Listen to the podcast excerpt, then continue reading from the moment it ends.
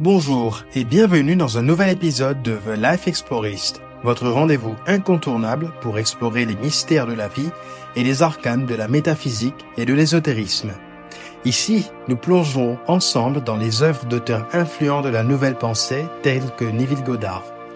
Que vous soyez sur YouTube, Apple Podcasts, Deezer ou Spotify, cette émission est conçue pour vous accompagner partout. Que vous soyez en train de vaquer à vos occupations ou à vous détendre, alors installez-vous confortablement et immergeons-nous ensemble dans l'épisode du jour. Je suis David King et aujourd'hui nous vous préparons un épisode qui agit comme prélude à notre exploration de la conférence de Neville Goddard nommée Vivre dans la finalité qui arrivera la semaine prochaine.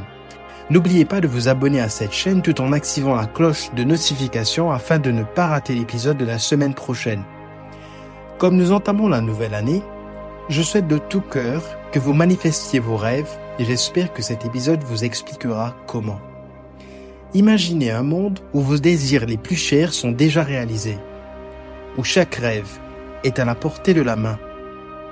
C'est dans cet univers que nous vous invitons à voyager aujourd'hui. Le fait d'imaginer la finalité est la clé de toute manifestation. Dans notre épisode précédent, nous avons découvert comment David Goddard transforme la Bible en un outil de manifestation, en lui donnant une dimension plus personnelle et plus intime. Contrairement à l'approche traditionnelle de l'Église, Goddard voit dans ses textes sacrés une carte vers la réalisation de soi. Ce soir, nous faisons un pas de plus vers la maîtrise de notre destinée. C'est un voyage qui commence par la compréhension que ce que nous désirons pour 2024 est déjà à notre portée. L'histoire de Neville Lancelot Goddard est celle d'une transformation profonde.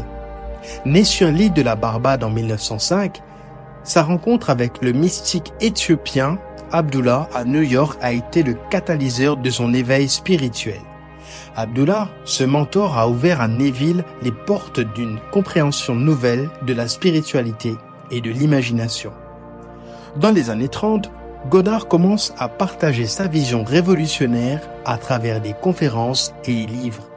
Ses idées, bien qu'avant-gardistes à l'époque, ont trouvé un écho retentissant dans le monde entier jusqu'aux années 70 et ont été remis au goût du jour dans les années 2010, bien longtemps après sa mort, qui a eu lieu au début des années 70. Surtout après la popularité de la loi de l'attraction et la sortie du livre The Secret. Il est important de comprendre que Neville Goddard, dans ses conférences et livres, s'adressait au peuple américain d'après-guerre, qui était alors un peuple principalement chrétien évangélique, et la seule autre religion était le judaïsme. Il s'adresse aussi aux autres cultures de l'époque, surtout vers la fin des années 60. Je mentionne ceci car cela explique pourquoi Neville mentionne autant la Bible, les versets, les références, car il devait trouver un point de départ afin de mieux partager son message. La philosophie de Neville Goddard est un défi aux conventions. Son message se résume du fait qu'à Dieu, tout est possible. Par tout est possible, il veut dire tout ce que l'homme peut imaginer. Car l'imagination de l'homme est Dieu lui-même, qui s'est endormi dans l'homme afin de vivre cette vie, individualisée comme des milliards d'êtres humains dans ce grand théâtre de la vie où, comme Shakespeare le disait, le monde entier est une scène. Chaque être humain est à la fois acteur et créateur de sa réalité. C'est un concept très difficile à accepter surtout pour nous francophones, qui sommes majoritairement cartésiens. Cela me rappelle les commentaires négatifs, par exemple du dernier Indiana Jones. Attention au spoiler. Le fait que le film parle du voyage dans le temps a agacé de nombreux fans. Comme si les plus anciens épisodes où le cœur du personnage était enlevé de sa poitrine encore plein de vie seraient plus réalistes ou acceptables que le voyage à travers le temps. De nos jours, de nombreux scientifiques commencent à populariser la thèse selon laquelle nous vivons dans une simulation. Si ce monde tridimensionnel serait en fait une expérience mentale, pas plus réel qu'une simulation comme dans la matrice, ou bien qu'une histoire ou un livre dans laquelle nous serions que de simples personnages, alors pourquoi prenons-nous toujours tout au sérieux? Vous n'êtes pas arrivé sur cet épisode par hasard, n'est-ce pas? Vous voulez croire en la manifestation? Si vous êtes sceptique ou que vous croyez vraiment, vous avez déjà cette assumption qu'il est donc possible de changer les choses dans votre vie rien que par la pensée. C'est ce dont Neville Goddard avait consacré sa vie. Dans la conférence de la semaine prochaine, Vivre dans la finalité, nous verrons qu'en effet, tout est possible, absolument tout. Ceux qui connaissent Abraham X savent qu'elle parle souvent du vortex. Il s'agit de notre imagination, que notre civilisation a tenté tellement d'enfuir et de rejeter comme quelque chose d'enfantin. Bob Proctor ne cessait de répéter ce que votre esprit peut concevoir, vous pouvez le matérialiser. Vous pouvez réaliser tous vos rêves en cette nouvelle année grâce à ce seul principe, qui est que nous sommes dans un rêve éveillé auquel nous avons le contrôle absolu. Si nous voulons quelque chose, comprenons que nous avons le droit de vote sur la finalité, c'est-à-dire comment nous souhaitons que cela va finir. Si par exemple vous êtes célibataire, imaginez-vous la bague au doigt, heureux avec la personne avec qui vous souhaitez vivre votre vie.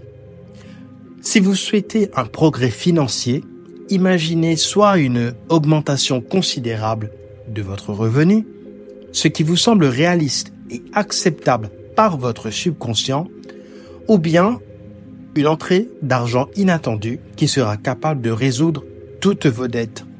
Ne vous limitez pas au comment, focalisez-vous sur la finalité, ce sentiment de satisfaction, de paix intérieure que le problème est résolu, soit pour vous, soit pour la personne que vous souhaitez voir la vie changer.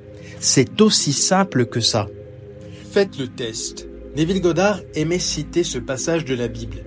Testez, examinez-vous vous-même. Ne connaissez-vous pas que le Christ est en vous À moins que vous échouez le test? 2 Corinthiens 13, verset 5.